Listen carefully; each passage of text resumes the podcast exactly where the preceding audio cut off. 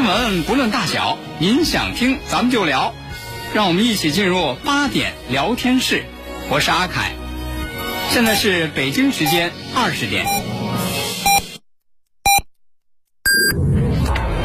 您现在收听的是济南广播电视台新闻综合广播，FM 一零五点八，济南的声音。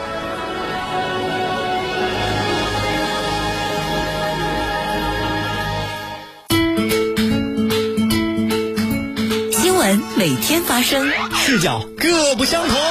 同样的新闻，来听不一样的说法。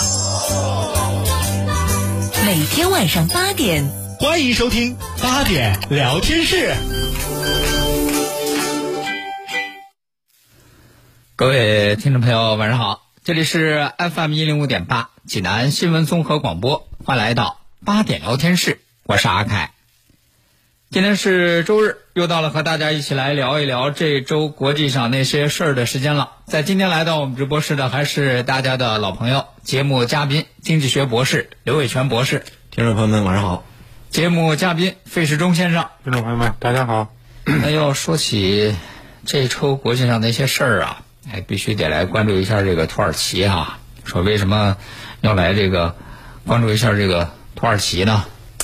说是就在昨天，土耳其总统埃尔多安宣布了一个非常重大的事情啊，宣布一个什么样的这个重大的事情呢？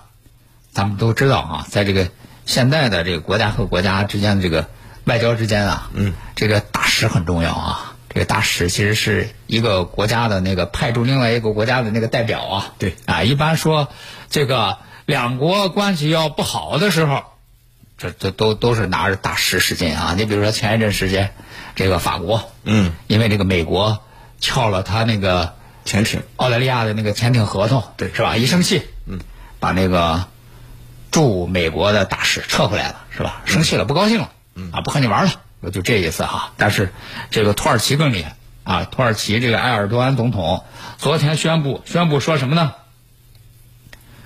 说要把十个国家的大使从土耳其撵走，啊，这是老百姓的话。说法叫驱逐，啊，老百姓的话啊，驱逐出境。哎 说这个原话是这样的啊，原话是这样的，说这个埃尔多安总统说，说我已经下令外交部，必须要立刻宣布十个国家的大使是不受欢迎的人。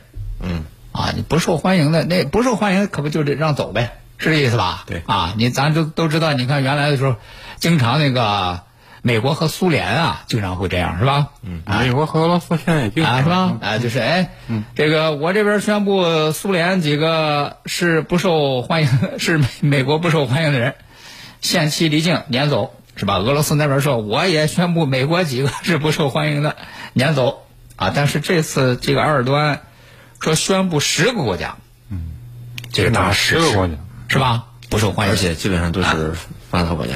对呀、啊就这十个国家就美国、啊，德国、法国、加拿大、嗯。丹麦、荷兰、啊。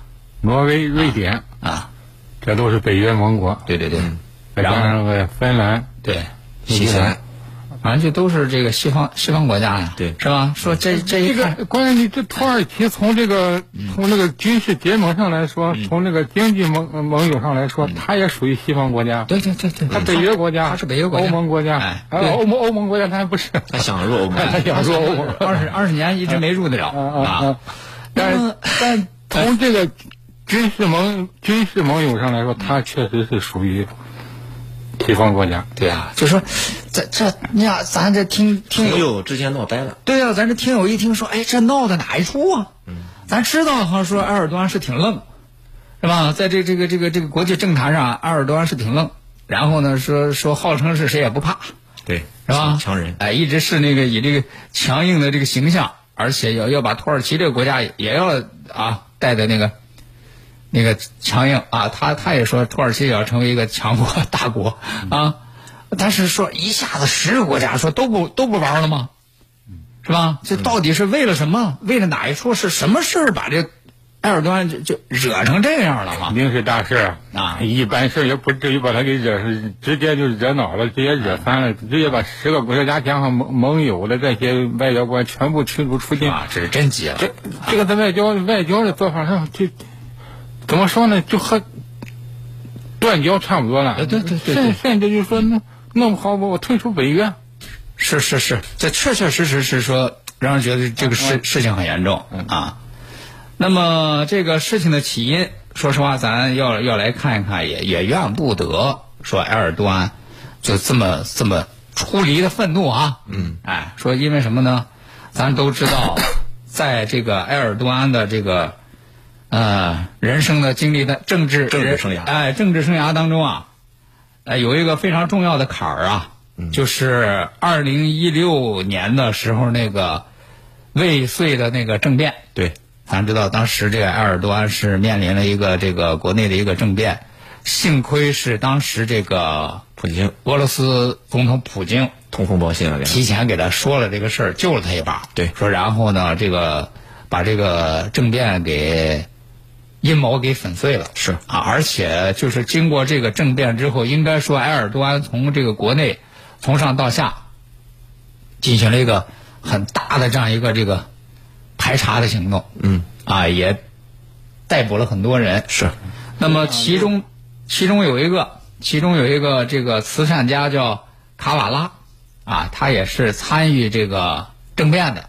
是吧？按按照这个埃尔多安的说法，他应该是主谋。啊，那就是啊，主谋。那你想想，是这个主谋的话，嗯，那埃尔多安呢对他那肯肯定不能放过啊。对呀、是吧？嗯，他主谋的话，比如说是前前后后啊搜集证据啊，又干什么起诉啊？你看，从一六年到现在五年了，嗯嗯，审判还没有结束，但是对现在渐渐现在已经到了尾声了。嗯嗯嗯，就说按照土耳其啊或者按照埃尔多安的说法，他应该是被判了终身监禁。终身监禁。你说这个确实啊，你说。你这个阴谋，你像你想这个是吧国家政府颠覆政府是吧？分裂国家，这不肯定吗？是吧？这对你在哪个国家，这也是绝对个不能够饶恕的重罪。罪行。啊！这绝对是重罪哈。但是卡瓦拉可能在嗯。美国是美国的友好人士，嗯嗯，所以美国就是和刚才费老师说那十个国家吧，嗯。可能发表联合声明说你们这是搞政治迫害啊，对吧？必须释放这个这个卡瓦拉，然后把埃尔多安就惹怒了。对，嗯，所以说你说这个事儿，那肯定你这你这不是戳这个埃尔多安、戳土耳其的肺管子的事儿吗？是吧？你说在我这个国家，一个呃妄图颠覆政府、一个妄图分裂国家的人，对，啊，你怎么着？你还逼着我，我得给他放了他。嗯，啊，那肯定这这个事儿，任何一个国家和政府，这都是不能够接受的事儿啊。对啊，所以说你看现在这个埃尔多安是冲冠一怒，这确实是我必须得有反应啊！你说都这样的事儿了，你你你你，我我在没有任何反应，嗯，是吧？那我怎么给国民看啊？啊，我我我呃，我要是这次我低着头我软和了，你你以后你们是不是这个就随便在我头上拉屎啊？不符合他的强人形象。啊关键就是他说他要，反正要复复怎么说呢？要要恢复这个土耳其的帝国那种在中东那种大国地位，他本身又又是一种政治强人。如果低头的话，嗯嗯不管是他怎么低头，那就是哪怕是背后有交易的低头，嗯，他这种形象、这种人设都已经对，就完成他了啊是对吧？啊，所所以说。嗯，所以说你看现在就是是现在目前这个事情就是这样，就是埃尔多安说，哎，这十个国家的大使，这通通是不受欢迎的人，撵走撵走撵回去是吧？而且他还说了一句啊，说了一句呢，说是这个。就是说这十个国家大使啊，说这十个国家大使，其实就是就是说这十个国家，对。哎，说他们将知道并就是说通过这个事儿，他们将知道并了解土耳其，嗯，他们不知道不了解土耳其的时候就要离开，啊，这个这个话其实说的挺重的啊，哦，说的挺重的，嗯。那么关键是现在是这样，就是这仅仅是刚刚开始，这算是一个这个外交事件的这个开端。不是他那个，我看好像也有新闻说，现在西方这这十个国家，好像现在已经背后已经商量了一下。啊，你土耳其你埃尔多安那么强硬，我们也不能低头，啊，双方就这么杠上了。现在，哎，那这个哎，是现在现在还事态刚发展这么一两天嘛，具体到底怎么杠上去？是不是直接能把多尔多安就说逼着埃尔多安低头？嗯嗯，这也很难说，反正是。那那就看你们两位啊，你们两位就是各自对这个事态的发展会有一些什么样的这个预测啊？有些那个什么样的分析？你们觉得在这个背后会不会有交易？然后最后会有一个什么样的那个结果啊？而且其实就是在这种这个外交的这个冲突的背后哈啊，它又隐藏了一些什么样的内容啊？我觉得嘛，这个是从现在来看，就是说这个事件刚开始，刚就是说刚过去那么一两天，嗯，从现在情况下，双方都是在互相都憋了一口气。我我不会，埃尔多安这方面我不会松口，那么西方这十个国家呃也商量好了，也不会松口。在这种情况下，我觉得他可能事件要慢慢慢慢的要发展一段时间。嗯嗯就说双方这互刚下去以后，我估计要弄个十天半个月的，嗯事情慢慢慢慢才能有转机。嗯，就是说背后埃尔多安他想获取什么利益，或者说是西方十国，因为西方十国的这个十国的他他他那个他想获取利益，他已经非常明显了，就是说你要释放这卡瓦拉，但是在埃尔多安这里我不可能。嗯。但是这种东西呢，咱政治背后有可能有种种种种交易。嗯。但埃尔多安他是不是，就说搞一个什么交易？嗯。这背后现在还很难说，就说他可能想获得什么。嗯。从我来看，我觉得就是说，因为埃尔多，因为埃尔多安他做这个土耳其作为一个北约盟国来说，他也是进口了苏苏联的，他要进口苏联的导弹，嗯要挨进口 S 四零零导弹。啊，俄罗斯对，嗯在这方面，就是说从这一做法来说，他已经惹惹恼了这些北约盟国。嗯，但是现在土耳其他又不提，他要他又不提，他要提出退出北约这个盟国这个这个具体的那个想法。在这种情况下，我觉得他是不是因为呃借着这个从这个俄罗斯这个进口导弹方面，是不是这些北约盟国对他是不是有有些什么样的一些那个军事上的制裁啊，或者给他这些政治经济上一些穿小鞋啊？因为俄罗斯最那土耳其最近几年的经济也不是。多么多么好，就说动不动那个土耳其里拉就贬值，一贬值就百分之十、百分之二十的往下贬值。上一次那个土耳其那个里拉大规模贬值，就是美国的制裁造成的。对，对，因为他他是不是想取消背后的这种制裁，拿这个方面他来做一种筹码？这现在，啊，你现在看来来说，从我们这个分析角度上呢，我觉得是应该是这样。嗯嗯，就是咱们可以这个静观待变啊，看一看，因为往往一些这个事件刚刚开始的时候，你并并不看看的并不会很清楚。对。啊，那不知道刘博士怎么来看？就是我们呃从这个缘由刚才分析了一下了哈，就说实际上是这十个国家的大使先发了联合声明，嗯。干涉了我们说所谓的土耳其的内政，嗯嗯。然后埃尔多安呢脸上挂不住了，然后呢就非常强硬的就是喊话说你们这十个国家的人，这十个国家这个这个大使怎么怎么着啊，你们不受欢迎，我要驱逐你们。反正这个所以我们反过来讲的话，嗯是就是说，就是说这个他要求他释放所谓的卡瓦拉，嗯。然后他说我很生气，我要驱逐你们。嗯嗯。那就是说，至于驱逐不驱逐，现在我们我们不好说，就到底是不是把十国真的全驱逐走了？那如果真驱逐走的话，我们说，人家也会外交讲究对等嘛，他肯定也、也会驱逐土耳其的大使，这样的话就演化成一种非常严重的政治冲突。那就针锋相对了我们都不愿意看到的。那就反而是这就拉开架子，这就真打起来了。对对对，因为刚才说了，他本身他是北约的这个这个成员，他和西方这些国家呢也有着千丝万缕的关系。虽然土耳其现在呢，怎么说呢，和他们也不是说铁板一块吧，嗯之前分析很多原因，但是刚才现在问题我们分析一下哈，你让我放，嗯嗯，我肯定不会放，对，这然后我我还喊着说要驱逐你们，嗯，可以确定的是，他肯定不会放。应该是底线，对对肯定是底线。我要真放，你说什么我就干什么。不不会出动的。对不会对出动啊。对，就是我肯定不会放，但是二十多人他因为他是强人嘛，所以他喊出来了，嗯我要驱逐你们，嗯，对不对？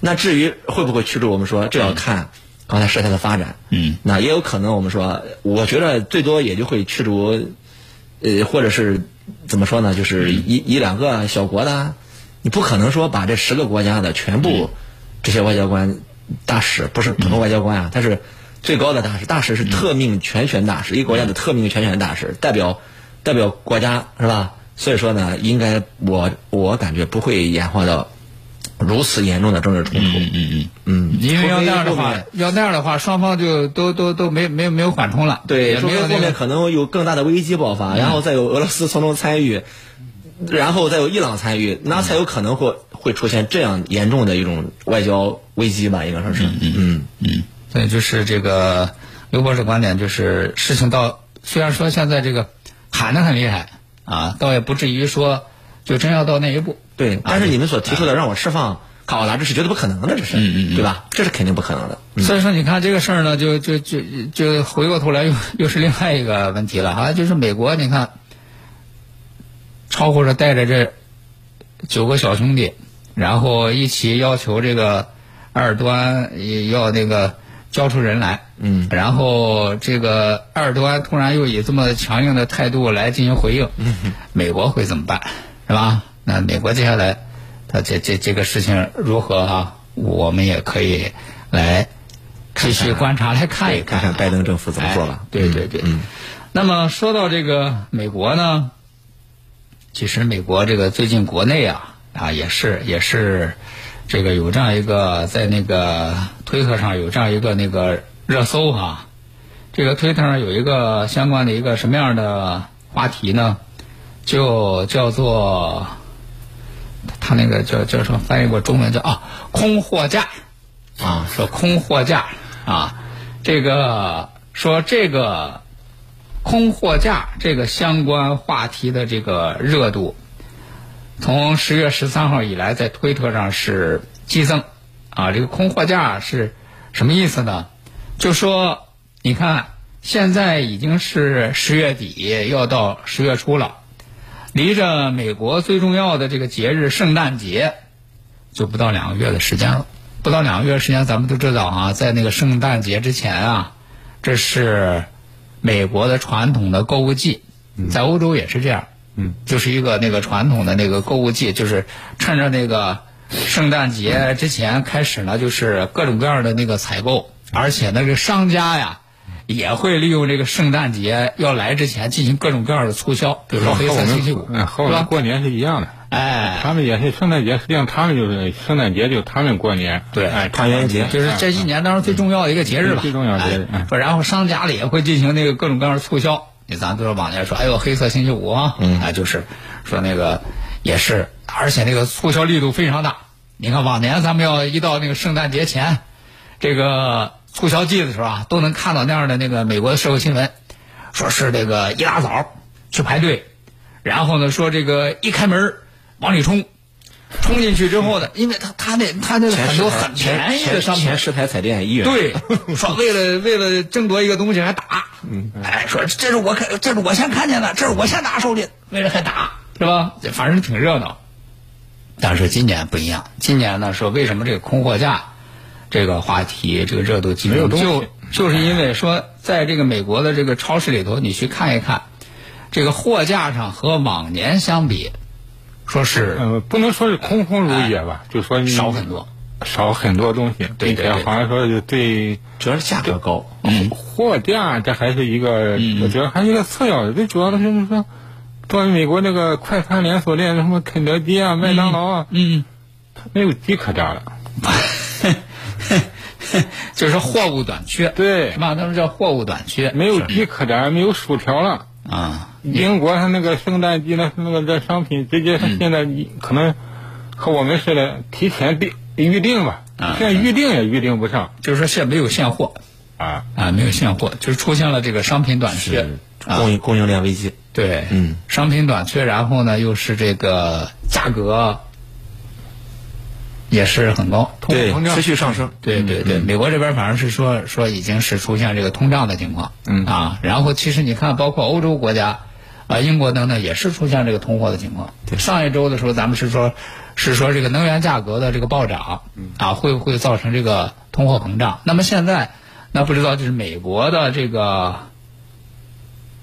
货架，这个商品短缺，然后又这个价格暴涨。那刘博士，您来分析分析哈，说怎么就突然之间造成这样的情况哈？因为像美国呃这样的发达国家，它的呃我们叫后工业化国家，就是它基本上是靠服务贸易、靠金融、靠高技术，然后来这个赚取利润，供整个社会去运转。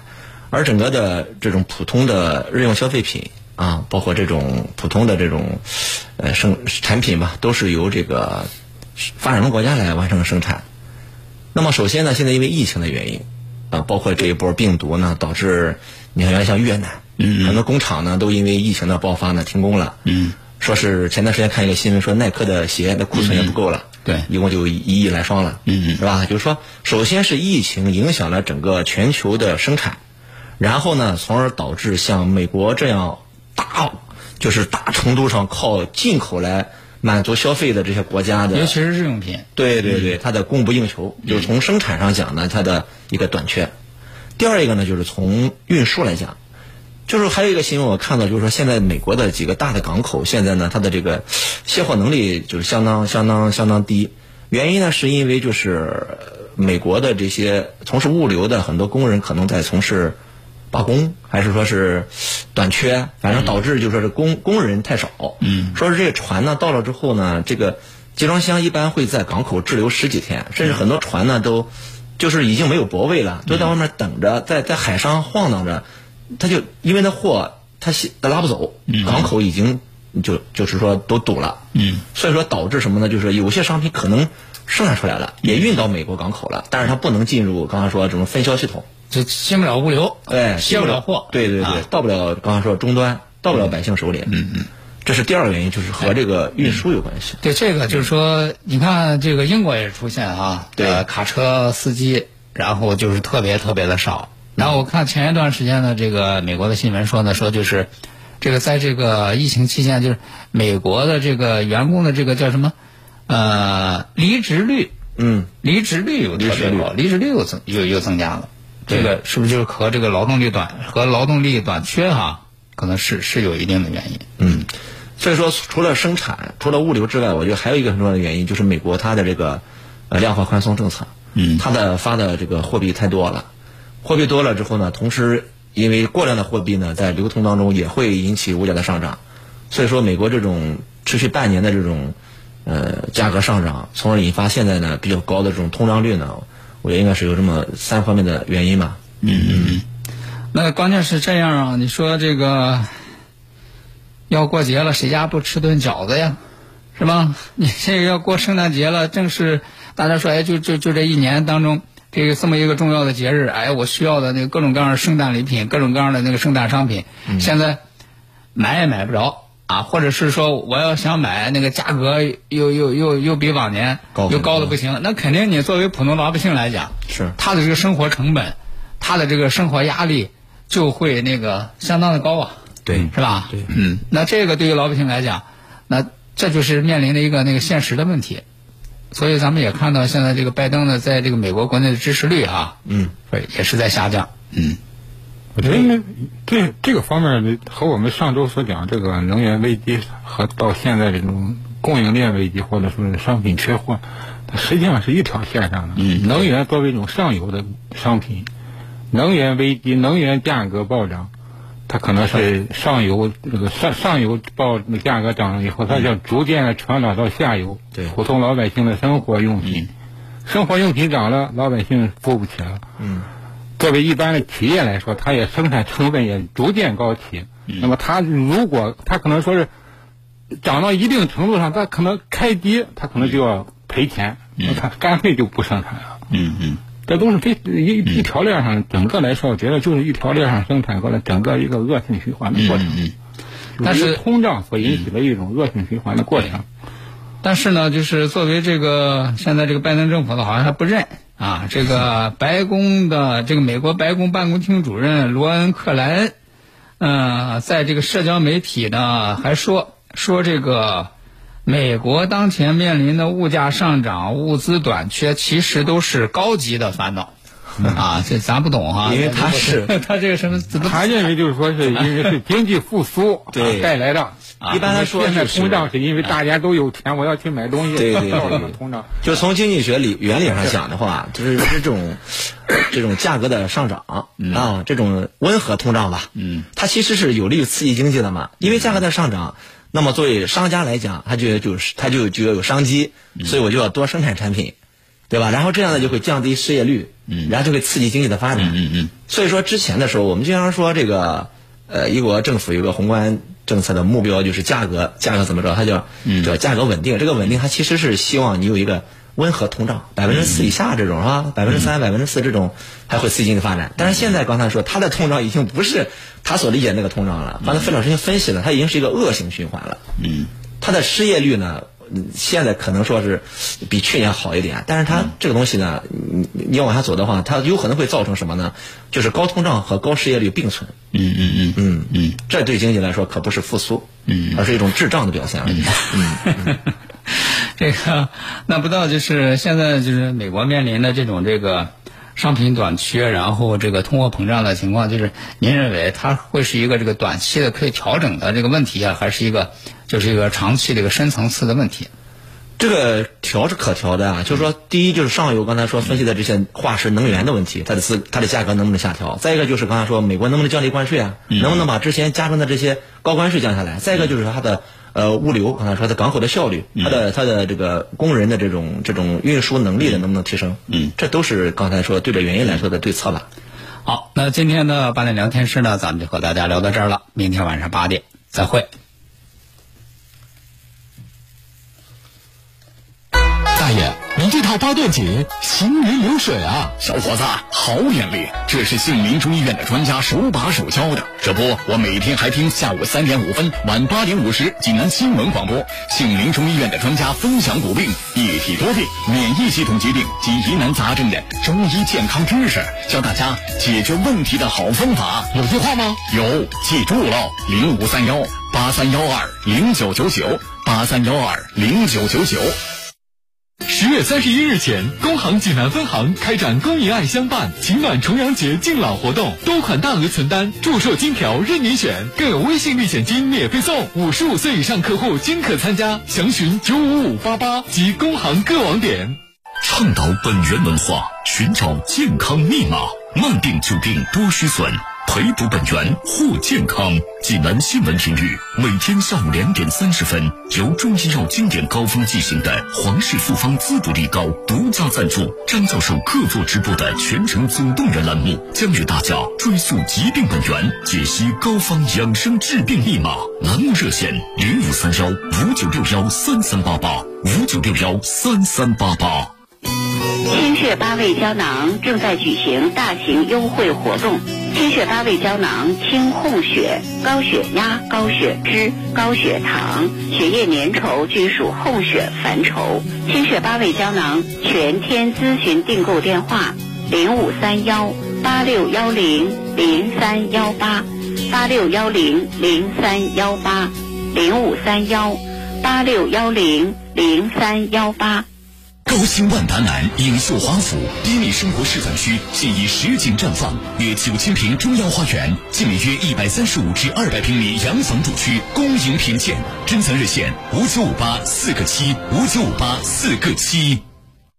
大爷，您这套八段锦行云流水啊！小伙子，好眼力！这是杏林中医院的专家手把手教的。这不，我每天还听下午三点五分、晚八点五十济南新闻广播，杏林中医院的专家分享骨病、一体多病、免疫系统疾病及疑难杂症的中医健康知识，教大家解决问题的好方法。有电话吗？有，记住了，零五三幺八三幺二零九九九八三幺二零九九九。